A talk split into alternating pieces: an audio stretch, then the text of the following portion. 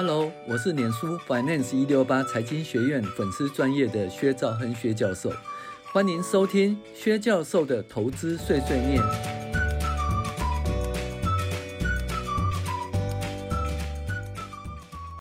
各位网友，大家好，我是薛兆亨薛教授。我们今天讨论进阶财报分析第十集，那应收账款分析与账龄分析表。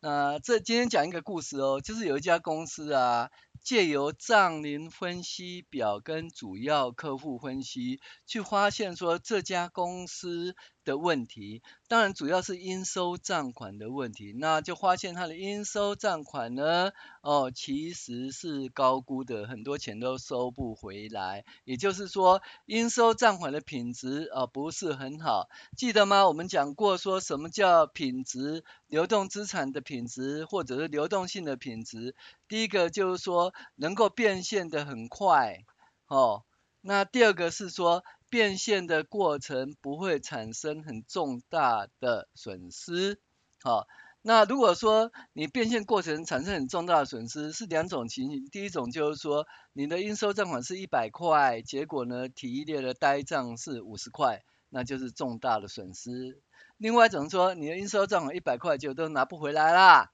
哦，这也是重大的损失。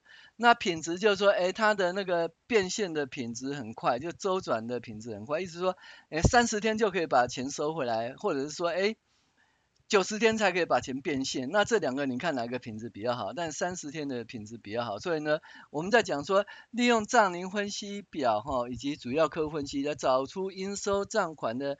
变现品质，然后再去追踪它的应收账款，最后这些东西是怎么处理的？哈，去分析它的细节。好，我们今天讲的这家公司五鼎公司，哈，它是一七七三。那它的应收账款最后是以债做做股啊，做股以后呢，就如何把它做股？哈，呃，做股，你知道什么叫做股吗？就哎，这人已经做股了，哈。好，那他用什么方法来看？哈？首先呢，我们先讲账龄分析表哈，就在一百零二年第一季季报中，应收账款及应收票据的账龄分析资料。那你可以看出一件事哈，那在一百零二年的三十天以下是一二三七零七，那一百零一年的十二月三十一号是可以看到三十天有八千一百万，三十一天到九十天哦有那个多少五千两呃。哎，这是千元的话，对，有五百八十万，九十一天到一百八十天有两两千一百万，嗯，一百八十一天以上的有，嗯，一百多万，哦，那我们可以看到哦，这也是很好玩的一件事情，就是说，你看，你可以看一百零一年的一月一号跟，呃，一百零一年十二月三十一号可以看出，嗯。那个一月一号的时候，它应收账款是那个一亿两千五百万，然后十二月三十一号的时候一亿一千万，所以其实应收账款金额减少。那它的成分组合呢？三十天以下呢减少了，然后三十到九十天以下呢也减少了，但是九十天哦，九十天到一百八十天呢增加了，从多少一千七百万变两千一百万，然后那个。一百八十天以上呢，就是由两百万变，哎，有二十万变一百多万，所以看得出它整个结构呢，变成是往九十天啊到一百八十天及一百八十天以上，所以它就是变差了哈，变差了哈。那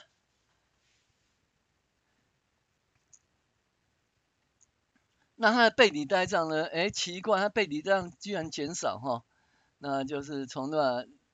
六十七万变四十六万，哎，奇怪，它应收账款的品质是变差了哈，可是呢，它的那个备抵呆账呢，却提的更少哈，这就很好玩一件事，应收账款品质变差，备抵呆账应该提多一点才对哈。那到了一百零二年的半年报哦，就可以看出三十天以下哈，还有三十一天到一百八十天的应收账款是多少？嗯，两亿四。那三十天到九十天呢？哦，这个是多少？一亿三，好，显示比上一季哈、哦、大部分都没收到。我们来看一下，好，就是这个，嗯，可以看到那个六六月呃六月三十号呢，你看三十天以下有八八千三百万，三十一到九十天子一亿三千八百万，九十一天到一百八十天两哎多少两千七百多万。那你可以看出当初第一季的时候呢，第一季都什么只有三十天以下是一亿两千三百万。那你看这个一亿两千三百万呢，过了一季以后呢，是不是一样？对不对？他是不是大部分都没收到？哦，大部分没收到。那也就是说，上一季的一亿两千三百万，大部分都没收到，因为这个三十一天到九十天呢，变成多少？一亿三千八百万，所以看得出，呃，它基本上上一季的一亿两千三百万，到了这一季变一亿三千八百万，所以基本上钱大部分都是没收到的哈，没收到的啊。那你可以看到一样，它背抵呆账金额呢，就去年同期的应收账款是一亿两千八百万，那今年的那个同期的应收账款是多少？两亿四千九百，应收账款增加，可是背抵呆账减少哦，从六六十七万变四十六万哈、这已经变差的，诶，背抵呆账变差，它提列显然是不够，因为它的那个应收账款的品质不好，你可以看到嘛，那个以前的话就是。三十一天到九十天呢，总共只有九百八十万，现在是多少？变一亿三千八百万哈。那九十一天到一百八十一天，以前是七十七七万六，现在变成两千七百万。很明显的，应收账款的品质变差，可是它的背抵呆账呢，却提的越来越少哈。那这种状况其实就是，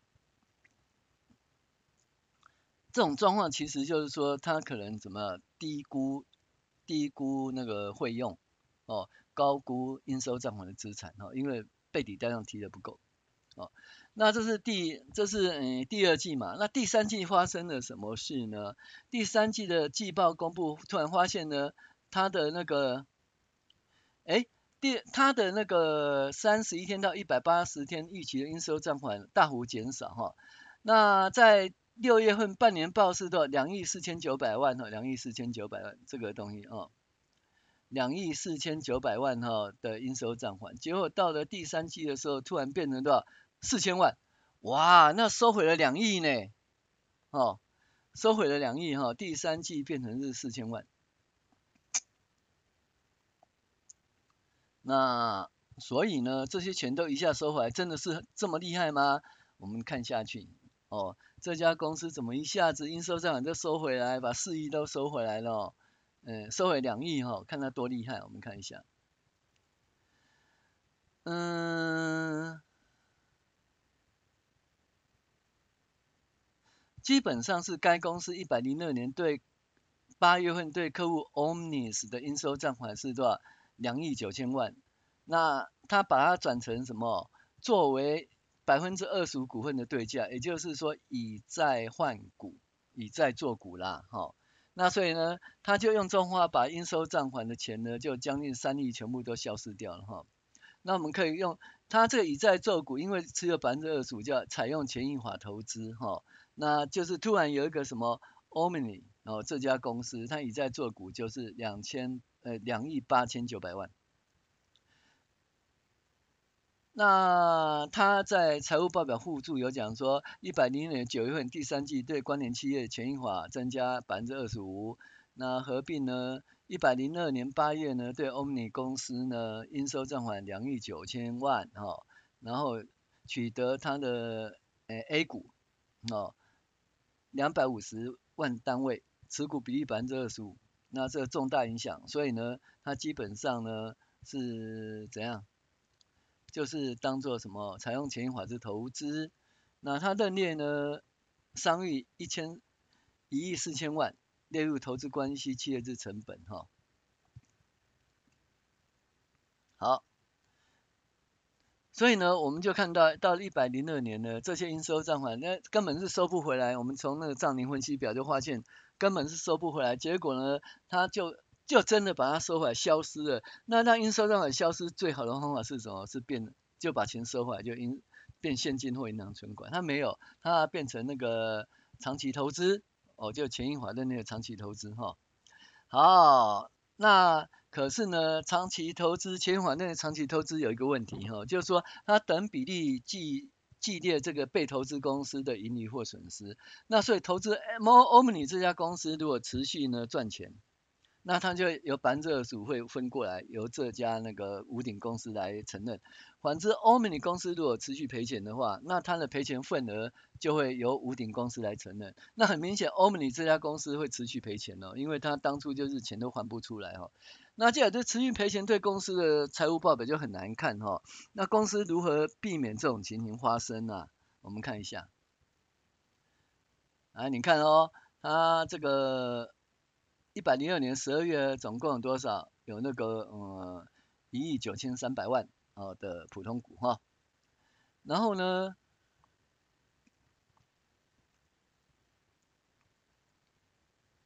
他说，你看哦，本公司董事会，我刚才讲说，如果说是呃权益法认列长期投资呢，只要欧美公司如果有赚到钱，就依照百分之二十五认列在那个屋顶公司；反之，欧美公司如果赔钱，就会依照持股的百分比百分之二十五认列在什么屋顶公司。那很明显，欧美公司是赔钱的。那欧美公司赔钱的话，那我们不要让我们损益表，让屋顶公司的损益表很难看，怎么办呢？就让他哦，诶，欧美公司赔钱或赚钱，其实大部分是赔钱，不要认列在屋顶公司。那如何这样呢？就把它权益法变成了成本法。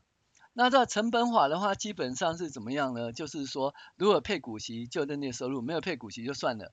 然后等某一天呢，如果真的收不回来就减损。可是减损或不减损的话，啊，比如说这一亿九，对不对？如果说不值钱呢，那一亿九全部要认列减损嘛，哦。那可是减损不减损呢？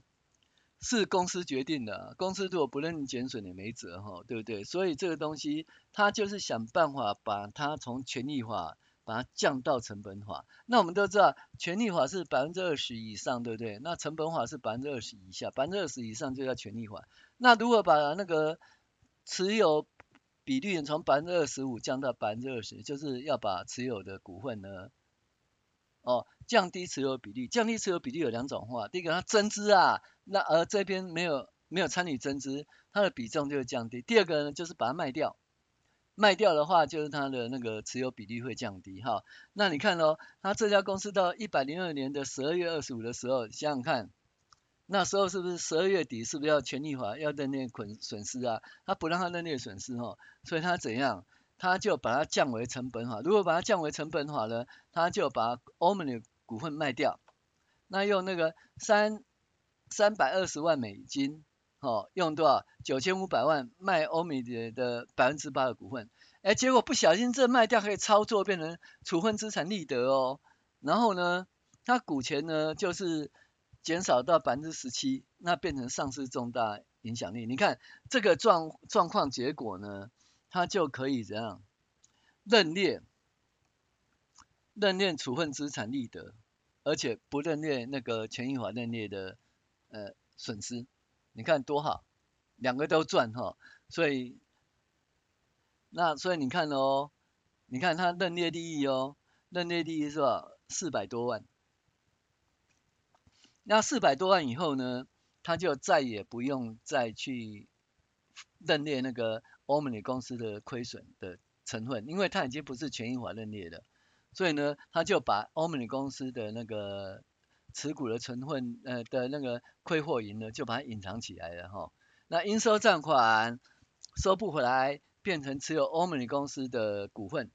那这股份超过百分之二十五呢，要用权益法，对不对？哎，可是他不想用权益法，因为权益法欧美公司赔钱，他要相对认百分之二十五，他怎么办呢？他就让他不是权益法，那不是权益法，他用采用卖股份的方法，他把它卖给股东，就。又在卖给股东部分，不但没有认列权益法认列的赔偿损失呢，呃的的相对的那个损失，而且还因为卖股卖股票给股东承认利益，你看他多厉害，不但没有赔钱还赚钱，那财务报表多好看哈。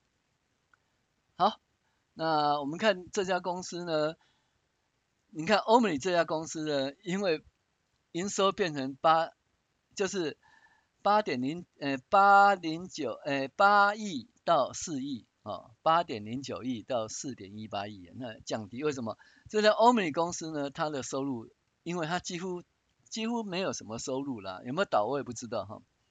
那我们看一下哦，甲公司呢，像乙公司对不对？乙公司可能就欧美公司，它本来是八亿，好，就到了一百零二年变成剩四亿，好，变成是四亿，好。然后呢，可以看到哦，它的那个十二月底的时候，它变成它的持有是一亿九千万，这个时候已经用成本法了，成本法是一亿九千万哈。好，那我们就可以看到这家公司的操作方式哈。第一个呢，就是它。的那个账龄分析表显示呢，这欧美公司的钱几乎就是很难收回来，就越积越多哈，那他怎么办呢？因为应收账很多，应收账周转率不好看，呃，备抵贷账提的又不够，所以他用以债做呃以以债做股，就是说他把应收账款转成欧美公司的那个股权哈。那因为他转了百分之二十，就持有欧美公司的百分之二十五的那个股权哈，所以呢，那就变成权益法认列的长期投资。而权益法认列的长期投资呢，欧美公司的赔钱哦，必须要等比例百分之二十五认列这个屋顶公司的财务报表，所以就很糟糕，对不对？所以呢，他不想认列，他就把他想办法说啊，那不要变权益法好了，那就成本法。那成本法就是没有什么。就是要等比例认列那个欧美公司这赔钱的事实。那如何变成成本法？他会把欧美公司的股份给卖掉，卖给股东。他在这一次买卖当中又哎认列处分资产利益哦，太厉害了！不但没有认列那欧美公司的那个他的损失的百分之二十五的损失，而且反而还认列处分资产利益，所以财务报表就很好看。但是终究还是没办法，因为欧美公司本来是他的第二第一大客户。就是你看哦，在一百零一年的时候，它有八亿九是欧美公司，到一百零二年的时候剩四亿四亿一哈，那结果呢，其实看出来屋顶公司呢，因为这个大客户出了问题哈，所以它财务报表也不好看。虽然它努力把它做得漂亮一点，哦，有处分资产利益，然后不要承认它的那权益法认列的损失，那努力把它做得很漂亮，但是因为整个营收下跌，获利下跌，所以屋顶公司的股价还是下跌了哈。以上呢是应收账款账龄分析表哈，以及说如何一家公司如何把应收账款把它消失掉的方法，然后以及说呃我们的那个投资啊有权益法认列长期投资哦，与成本法认列长期投资啊，它的它的会计的处分方式哦，以及这个公司的做账方式做账方式跟大家分享。我是薛教授，呃薛章薛教授，谢谢您的收听。